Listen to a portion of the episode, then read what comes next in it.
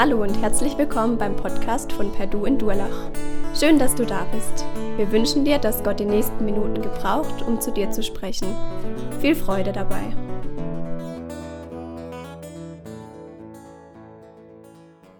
Geschenke des Heiligen Geistes. Liebe ist deine höchste Begabung. Ich möchte euch weitergeben, was Charles Stutz bei seiner Abschiedspredigt sagte, als er ins Innere von Afrika aufbrechen wollte. Christus will nicht Leute, die nur im Möglichen stecken bleiben, sondern die das Unmögliche wagen. Es gibt Leute, die wollen in der Nähe von Kapellen und Kirchenglocken wohnen. Ich will lieber eine Rettungsstation vor dem Eingang der Hölle betreiben. Wie so etwas aussehen kann vor dem Eingang der Hölle, wurde mir klar, als ich von einem der südamerikanischen Gefängnisse den Bericht gesehen hatte, innerhalb der Gefängnismauern haben sich Banden aus den verschiedenen Ländern gruppiert. Drogen und kleine Stichwaffen werden täglich beschlagnahmt. Wer sich keiner Bande anschließt, lebt gefährlich. Und ebenso, wer sich einer anschließt. Wenn er die Regeln der Bandenchefs bricht, wird er umgebracht. Die Regeln der einzelnen Banden sind individuell festgelegt. Auch Wärter werden immer wieder angegriffen und verletzt. Es ist ein Hassen und gehasst werden. Den ganzen Tag geht es um Drogenschmuggel, Waffen, Schmuggel und Schlägerei sowie Totschlag. Einfach nur Böses tun. Und sie kommen aus dem Teufelskreislauf von selbst nicht heraus. Eine Szene, die uns hier dargestellt wird, wie aus dem ersten Buch Mose Kapitel 6. Der Herr sah, dass die Menschen voller Bosheit waren. Jede Stunde, jeden Tag ihres Lebens hatten sie nur eines im Sinn, Böses planen, Böses tun. Und damals hat der Gott die Sintflut angeordnet und hat Noah und seine Familie aus der Situation gerettet. Und heute sendet Gott durch Jesus Christus Menschen, welche den Weg zur Rettung und Heilung weitersagen, damit aus der Hölle ihres Lebens Hoffnung und Himmel hervortritt. Aber in einem Gefängnis ist das doch aussichtslos, oder? Nicht. Vor einigen Jahren hat ein Gefängnisdirektor in den USA den Auftrag bekommen, in ein anderes Gefängnis zu gehen und dort die Führung zu übernehmen. Und er wusste genau, das ist ein furchtbares Gefängnis. Da will niemand hin. Und da hat er einige Zeit gebetet und es blieb ihm fast nichts anderes übrig, als dorthin zu gehen. Und dort hat er eine Gruppe von gläubigen Christen angefragt und die haben dann eine Gebetszelle gegründet und haben regelmäßig für die Insassen und für den Dienst dieses Mannes als Direktor im Gefängnis gebetet. Und dann auf einmal kam jemand zum Glauben an Jesus. Und dann noch einer und noch einer. Nach 10 bis 15 Jahren gab es innerhalb des Gefängnisses eine Gemeinde beziehungsweise 30 kleine Gemeinden. Und mit ihrem eigenen Prediger. Und die waren alle lebenslänglich verurteilt. Die Bösesten von den Bösen. Und das deswegen, weil einer gewagt hat oder mehrere dann gewagt haben, den Schritt zu tun und zu sagen, aus ihrer Hilflosigkeit heraus, wir können nichts tun. Gott muss alles tun. Wir sind so ohnmächtig in dieser Situation. Unsere Verlegenheiten sind Gottes Gelegenheiten. Und die Liebe Jesu hat sie dahin getrieben, dass sie für diese Schwerverbrecher gebetet haben. Und Gott hat sich dazu gestellt. Gott hat eingegriffen und hat dieses Wunder getan und diese fortwährende Wunder, dass die Menschen zum Glauben kamen. Und die haben evangelisiert dort. Und die haben Jesus groß gemacht. Eine ganz, ganz andere Situation. So kann sich das Blatt wenden. Aus Hölle kann Himmel werden. Ich wiederhole nochmal den Satz von Charles Stadt. Christus will nicht Leute, die nur im Möglichen stecken bleiben, sondern die das Unmögliche wagen. Geschenke des Heiligen Geistes, Liebe ist deine höchste Begabung. 1. Korinther 13, Vers 1 sagt der Apostel Paulus, wenn ich in den unterschiedlichsten Sprachen der Welt, ja, sogar in der Sprache der Engel reden kann, aber ich habe keine Liebe, so bin ich nur wie ein dröhnender Gong oder ein lärmendes Becken. Wenn ich in Gottes Auftrag prophetisch reden kann, alle Geheimnisse Gottes weiß, seine Gedanken erkennen kann und einen Glauben haben, der Berge versetzt, aber ich habe keine Liebe, so bin ich nichts. Selbst wenn ich all meinen Besitz an die Armen verschenke und für meinen Glauben das Leben opfere, aber ich habe keine Liebe, dann nützt es mir gar nichts. Gott hat die Liebe erfunden, weil er selbst die Liebe ist. Und zugleich wird dieses Wort Liebe so missbraucht wie sonst vermutlich kein anderes Wort auf dieser Welt. Liebe. Damit wird alles in einen Topf geworfen, was im Neuen Testament auseinandergehalten wird. Und da geht es nämlich in dieser Bezeichnung um Eros, Agape, Philea oder Phila. Als verschiedene Arten der Liebe zu Menschen. Eros, die geschlechtliche Liebe, die untere Liebe.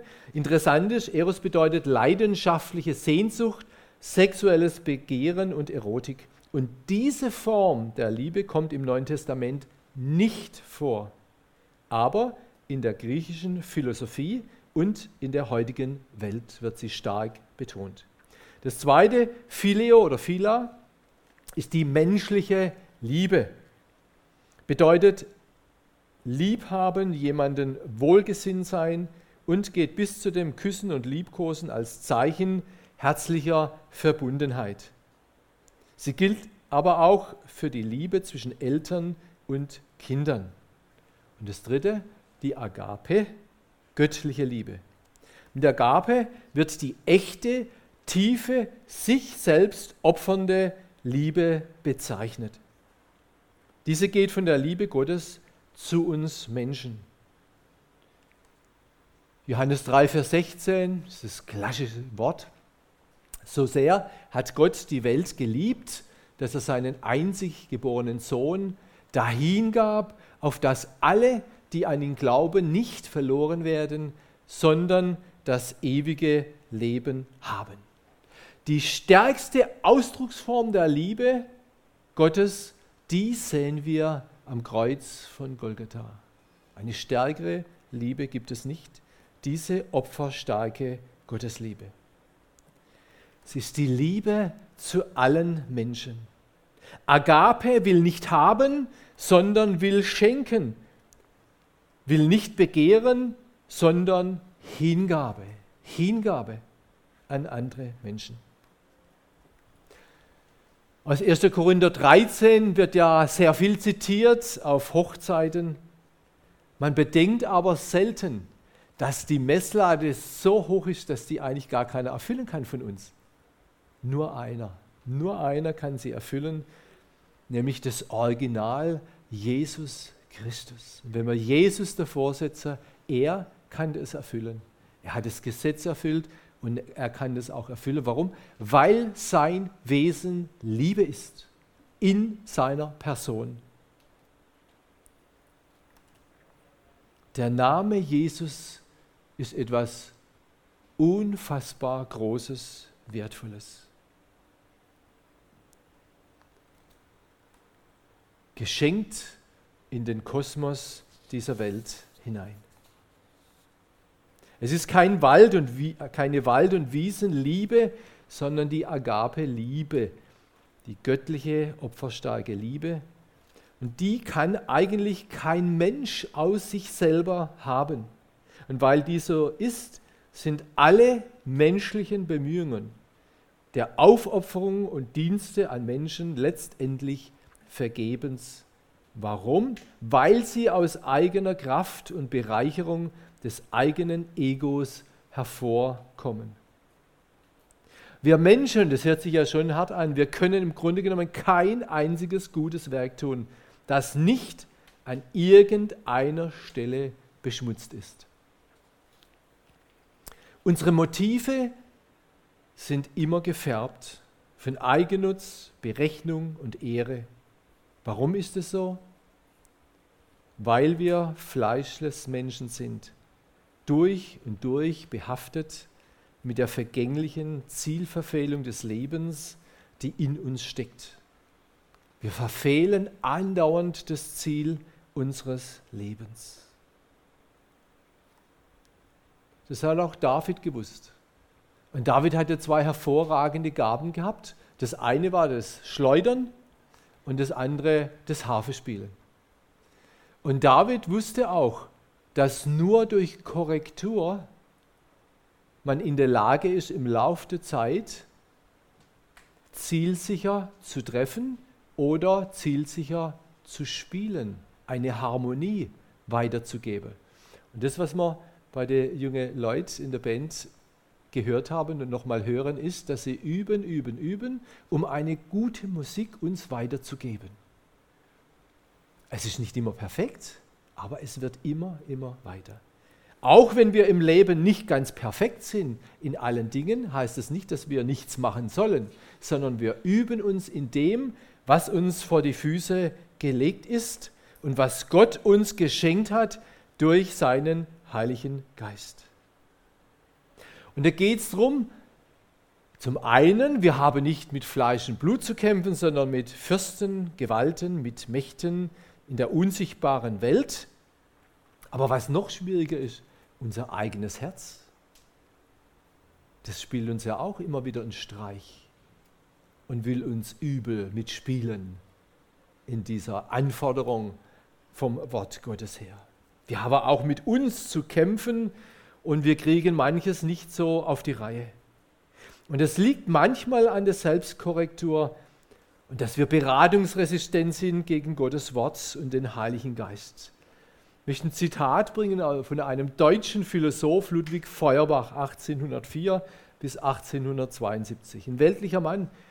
Und er sagt, niemand urteilt schärfer als der Tor, der Ungebildete. Er kennt weder Gründe noch Gegengründe und glaubt sich immer im Recht. Geht es uns manchmal auch so?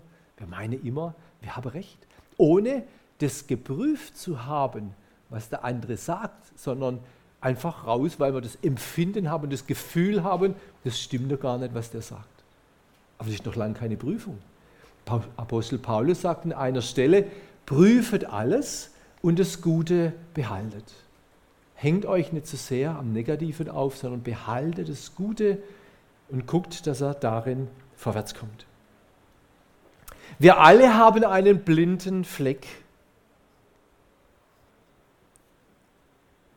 Warum? Wer sein eigenes Denken nicht kritisch hinterfragt und die Sache mit dem Urteilen ohne eigene Kompetenz angeht, wird viel schneller zu einem scharf, zu einer scharfen Verurteilung kommen als jemand, der es gewohnt ist, die Sachlage des Für und Wider fein abzuwägen.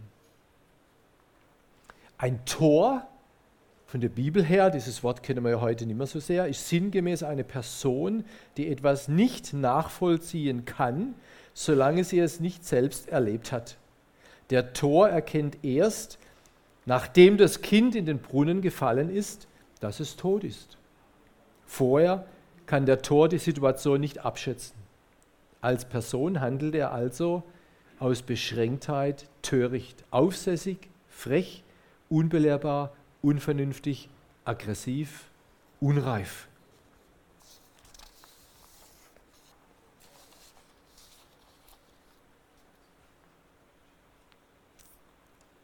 Vers 3 sagt der Apostel Paulus in 1. Korinther 13, selbst wenn ich all meinen Besitz an die Armen verschenke und für meinen Glauben das Leben opfere, aber ich habe keine Liebe, dann nützt es mir gar nichts.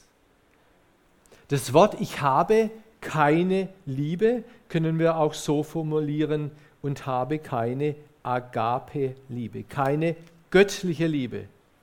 Das ist der Punkt, der entscheidende oder die entscheidende Sache, wo jeder Mensch kapitulieren muss, wenn er ehrlich zu sich genug ist.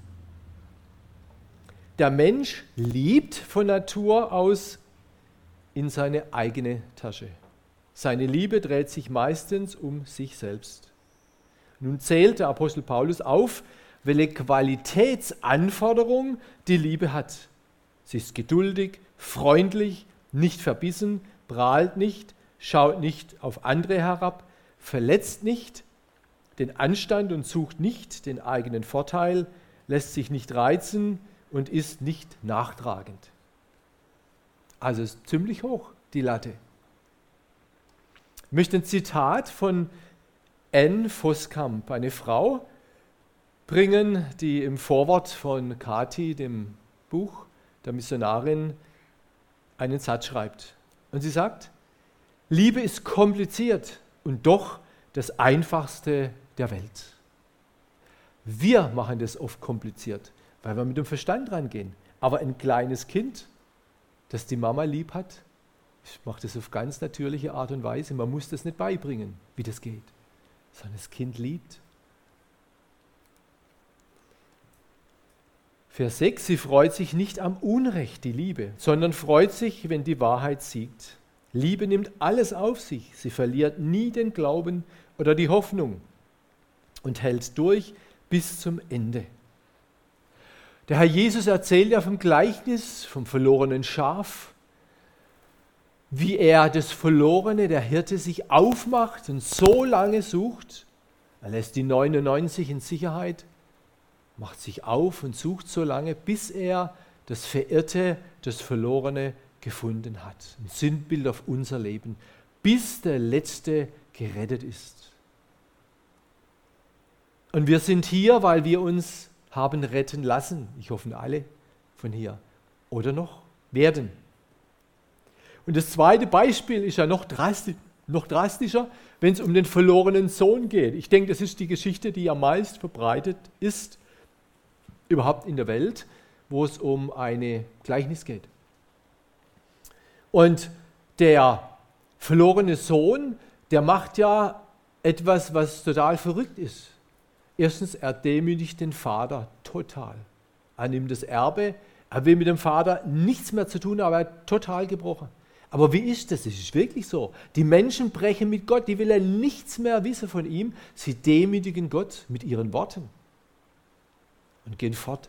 Und dann rennt dieser junge Mann voll gegen die Wand. Er hat alles verprasst, alle seine Begabungen, seine Gaben, die der Vater ihm gegeben hat, hat er total an die Wand geschleudert sein Lebensauto an die Wand gefahren.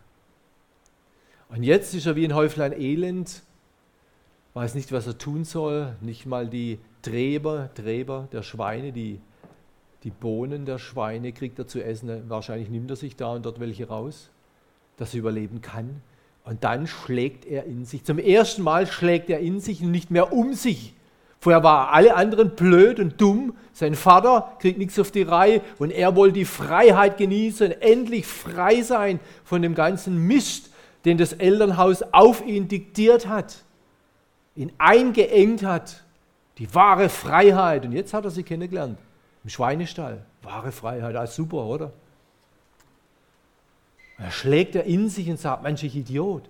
Ich will mich aufmachen zu meinem Vater gehen, ich kriege was zu Gescheites zum Essen wenigstens. Und ich will mich als Knecht wieder einreihen.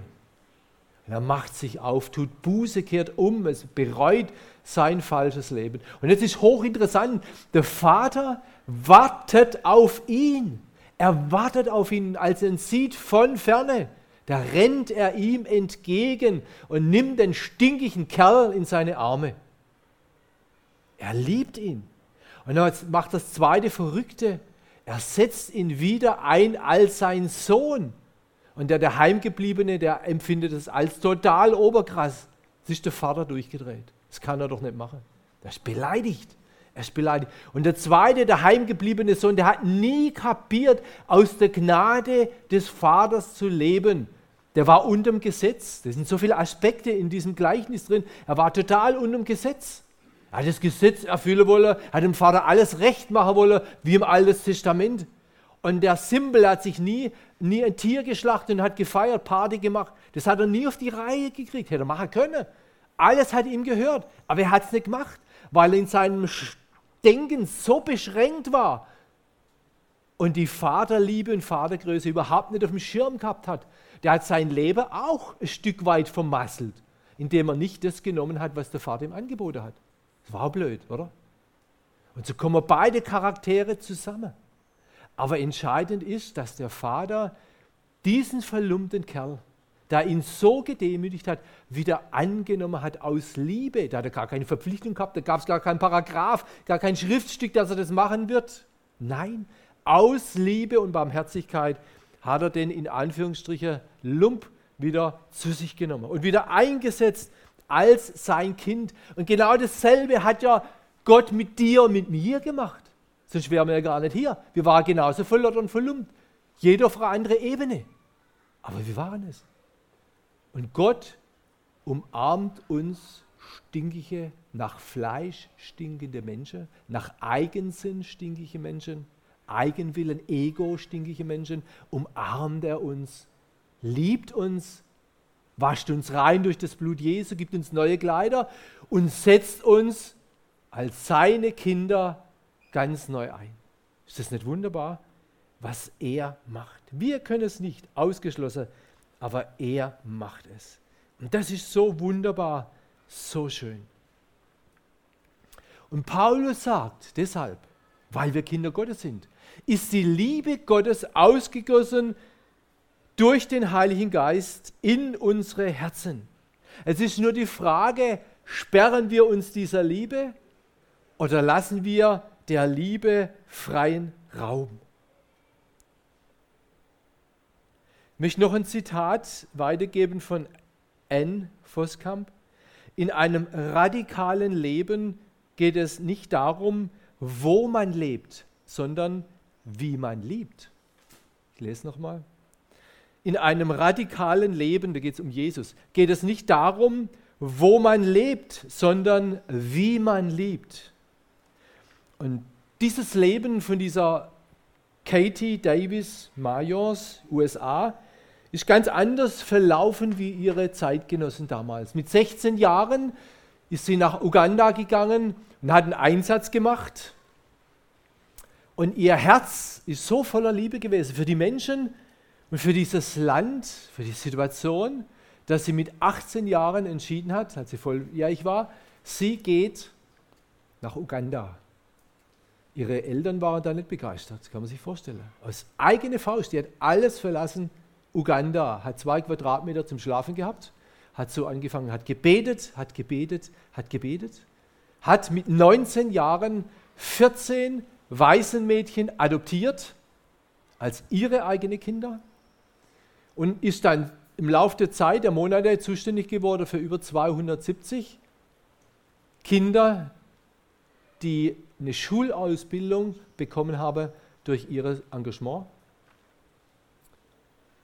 Ihre Schwester hat dann in den USA eine Mission gegründet für sie,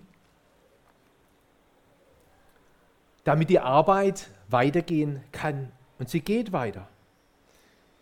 Und sie hat ein zweites Buch geschrieben. Nach dem ersten ist sehr interessant zu lesen. Also das erste Buch heißt Kisses from Katie, Katie. Und man kann auch in YouTube kann man das nachgucken.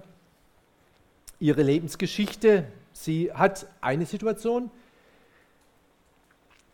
Sie ist dann eingeladen worden in den USA, als sie zurückkam wieder, hat Urlaub gemacht und hat in einem Television, im Fernsehen, hat sie dann berichtet von ihrer Arbeit und hat auch unter anderem gesagt, sie kann sich ein Leben in den USA nicht mehr vorstellen. Gott ist ihr viel, viel näher in Uganda wie hier. Sie liebt die Menschen dort und Gott hat ihr eine Berufung gegeben, dort zu sein. Und das ist auch so identisch für ihr Leben. Und das ist einfach wunderbar, was diese Frau hier weitergibt, auch in ihrem zweiten Buch. Ein Zitat aus dem Vorwort. Du tust etwas Großartiges mit deinem Leben, wenn du mit Gottes großer Liebe unzählige kleine Dinge veränderst. Du verpasst im Leben nichts, wenn du Gelegenheiten ergreifst, andere Menschen so zu lieben, wie Jesus sie liebt. Ihr Lieben, wir, so wie wir da sitzen, haben alle Verletzungen in unserer Seele, kleine und große. Und diese Verletzungen können allein durch Liebe und Vergebung geheilt werden. Liebe lässt uns aufatmen, schwere Dinge zu tragen oder dass schwere Dinge in den Hintergrund treten. Und das ist ja ganz banal schon bei Haustieren.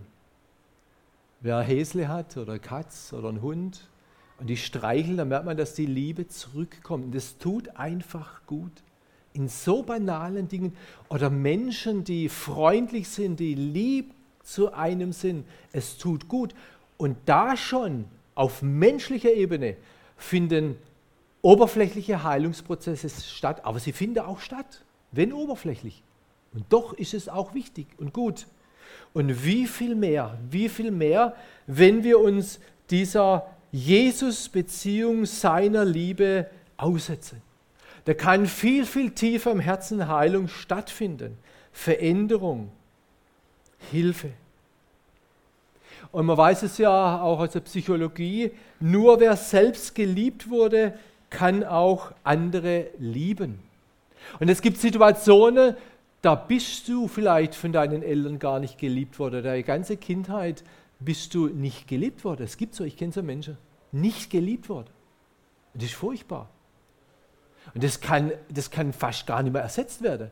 Ich bin zum Beispiel vaterlos aufgewachsen, ohne Vater. Und ich bin so oft auf die Knie gegangen, weil ich meine Defizite gesehen habe. Meine Not. Das Fehlen an Liebe. Und Stück um Stück hat der Herr mein Leben heil gemacht. Und deswegen weiß ich so genau, von was ich rede. Weil ich geheilt worden bin. Wenn ihr mich vor 40 Jahren gekannt hättet, das war wie Tag und Nacht. Aber so ist es. Wer sich der Liebe Gottes andauernd aussetzt, der kann nicht anders wie geheilt werden. Der kann nicht anders wie aufblühen. Aber er muss natürlich auch und sollte auch vergeben.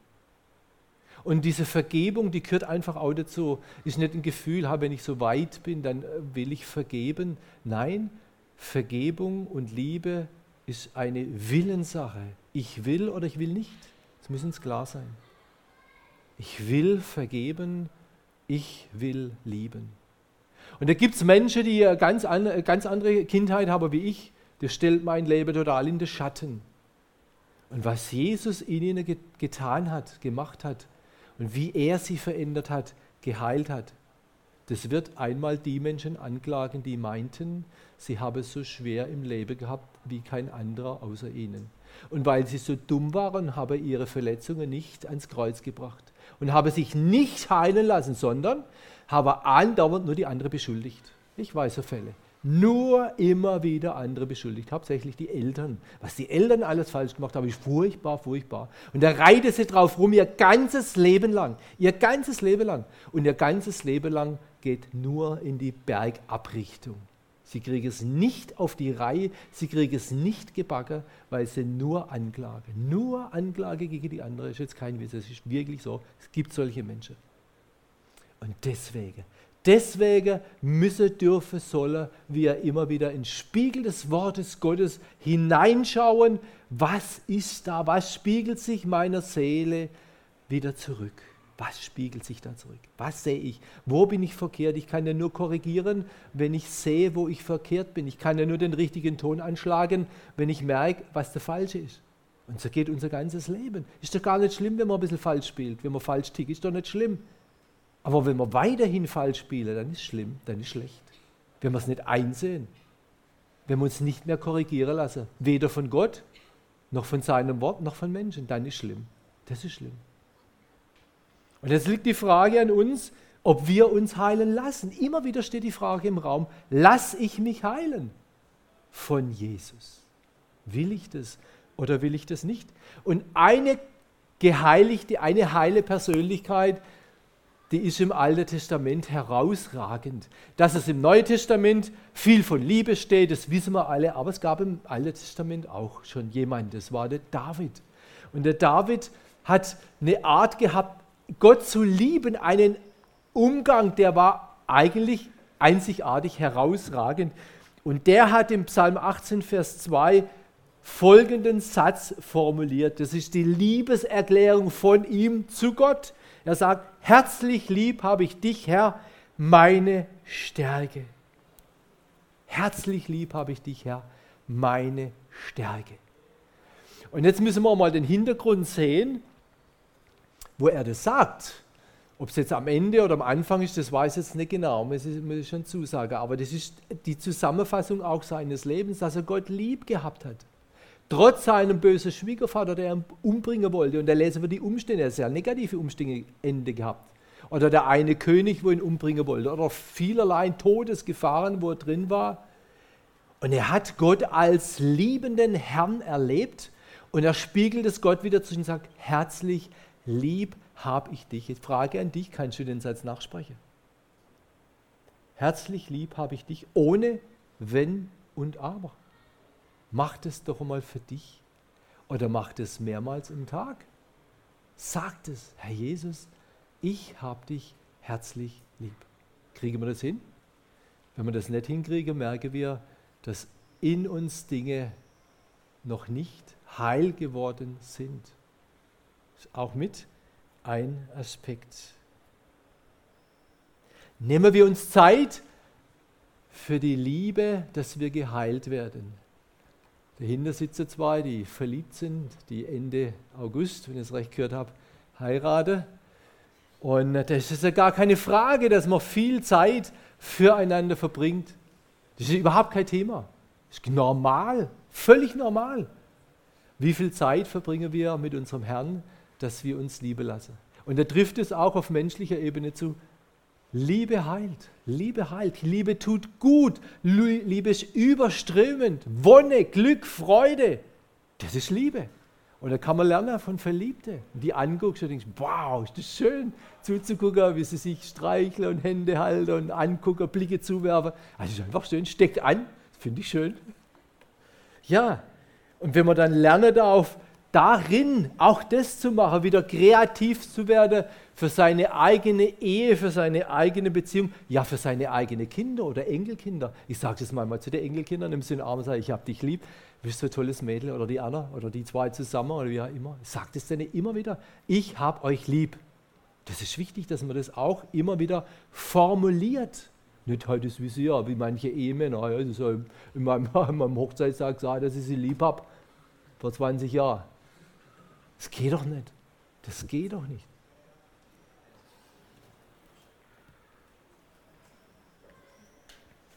Das Wort Liebe kommt,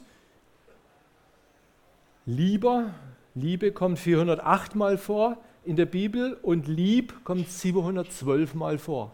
Alles Neues Testament. Interessant. Paulus schreibt, die Liebe wird niemals vergehen. Warum? Weil Gott die Liebe in Person ist und er ist ewig bleibend. Liebe ist deine höchste Begabung. Es ist Gottes höchste Begabung und sein Wesen. Also am besten aufgehoben in seinen Armen. Paulus schreibt, jetzt sehen wir nur ein undeutliches Bild, wie in einem trüben Spiegel.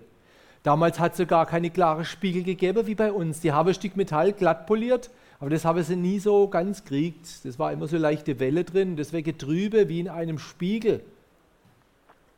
Einmal aber werden wir Gott von Angesicht zu Angesicht sehen. Jetzt erkenne ich nur Bruchstücke, doch einmal werde ich alles klar erkennen, so deutlich wie Gott mich jetzt schon kennt. Was bleibt, sind Glaube, Hoffnung und Liebe. Von diesen dreien aber ist die Liebe das Größte. Und jetzt möchte ich mit einem Zitat enden von Cathy Davis Majors. Gott füllt unser Leben. Und dieses Zitat ist, finde ich, so toll, so gigantisch, weil das Evangelium zum Ausdruck bringt. Warum, weshalb, wieso? Gott will unser Leben und unser Zuhause mit schönen, kaputten Menschen Gott füllt, sorry, Gott füllt unser Leben und, und unser Zuhause mit schönen, kaputten Menschen und er erweist sich als Gott, der die Gebrochenen heilt und die Wunden benutzt, um seine Herrlichkeit zu offenbaren. Amen.